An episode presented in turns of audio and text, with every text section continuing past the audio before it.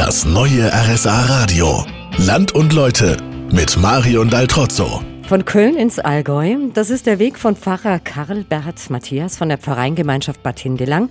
Geplant war das eigentlich nie, denn zunächst kam Pfarrer Matthias aus gesundheitlichen Gründen hierher in die Berge und hat sich dann hierher versetzen lassen. Was hat die Entscheidung, in Bad Hindelang zu bleiben, vor allem beeinflusst? Ich denke, es hat auch was mit den Menschen zu tun. Also der Hindelanger Schlag ist etwas ganz Besonderes. Die sind sehr auf Gemeinschaft und Kameradschaft durch die ganzen Vereine und ich habe selten ein Tal erlebt wie Bad Hindelang, das so musikalisch ist. Also es ist unwahrscheinlich, wie viele junge und auch ältere ein Musikinstrument spielen oder in den Jodlergruppen sind oder im Trachtenverein oder in anderen Vereinen.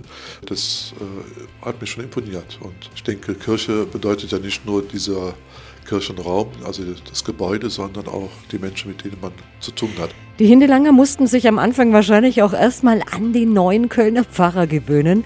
Was ist Ihnen da aus der Anfangszeit besonders hängen geblieben? Gibt es da eine Anekdote? Wir haben zu zwei, zwei Priester am Beichte und es kam aber keiner zu mir. Ich habe dann mal gehustet, geraschelt oder mit den Schuhen geschacht und so. Es kam kein Mensch zu mir zum Beichten.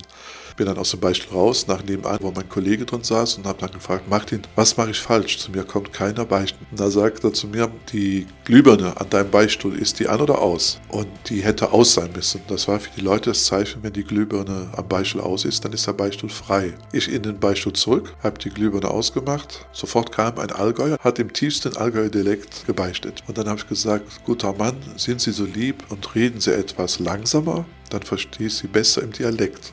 Und dann hat er geschrien im Beistuhl ganz laut, dass alle Leute das hörten. Was? Ein Preuß im Beistuhl? Und ist raus und ist aus der Küche weglaufen. Und dann alle Leute der Küche haben total gelacht. Und dabei sind wir können gar keine Preußen. Ne? Mittlerweile kommen die Leute aber gern zu Ihnen in den Beichtstuhl, wobei der ein oder andere wahrscheinlich immer noch manchmal schmunzelt wegen dem Preis im Beichtstuhl.